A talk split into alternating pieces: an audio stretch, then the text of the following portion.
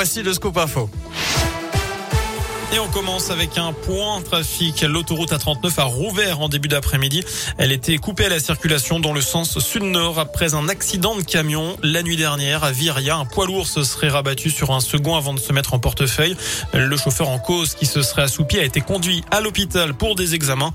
Le second est indemne. À la une, la guerre des chiffres en pleine journée de mobilisation contre les protocoles sanitaires dans les écoles. 62% des personnels de collège et de lycée sont en grève ce jeudi.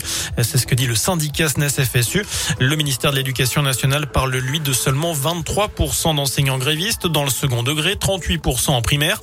Plusieurs rassemblements ont eu lieu cet après-midi devant la mairie de Bourg, mais également devant la direction des services départementaux de l'éducation nationale à Mâcon.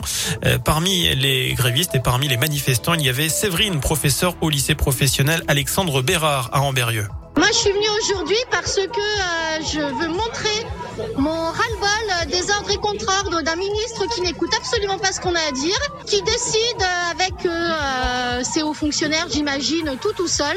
Parce que c'est bien beau de dire qu'il nous écoute, mais il faudrait peut-être voir les actes. Et pour l'instant, bah, il y en a pas. Hein. Donc, euh, encore une fois, euh, il se gargarise de tout ce qu'il fait dans les, enfin, sur à la télé, dans, les journaux, voilà. Par contre, à nous, il nous parle pas. Donc, c'est pareil. Moi, j'ai pas d'abonnement à des journaux payants, style le Parisien, pour apprendre ce que je dois faire le lendemain. Donc ça, ça m'énerve grandement. Euh, je trouve que c'est très méprisant. J'ai jamais vu un ministre pareil. Franchement, là, euh, jamais. Et une des inquiétudes des enseignants des lycées pro, c'est la façon dont les élèves qui ont raté des semaines de stage en entreprise pour cause de Covid pourront rattraper ces jours.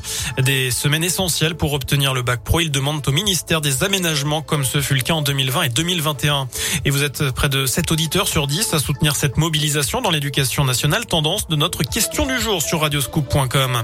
Dans ce contexte, les derniers débats au Parlement avec cette commission mixte paritaire qui se réunit cet après-midi pour que les députés et les sénateurs s'entendent sur une version commune du passe vaccinal après le vote au Sénat hier. Dans le reste de l'actu, un détenu qui s'était évadé du centre psychothérapique de l'Ain en octobre 2020 a été condamné à 6 ans de prison ferme avec maintien en détention. Durant sa cavale, il a multiplié les délités, 5 vols de voitures parfois avec violence avant de blesser un policier à Viria qui tentait de l'interpeller. Un de ses complices comparaissait aussi lundi, lui écope de 8 mois de prison.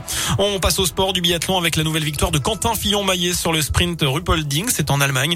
Le Français conforte sa place de leader au classement général de la Coupe du Monde.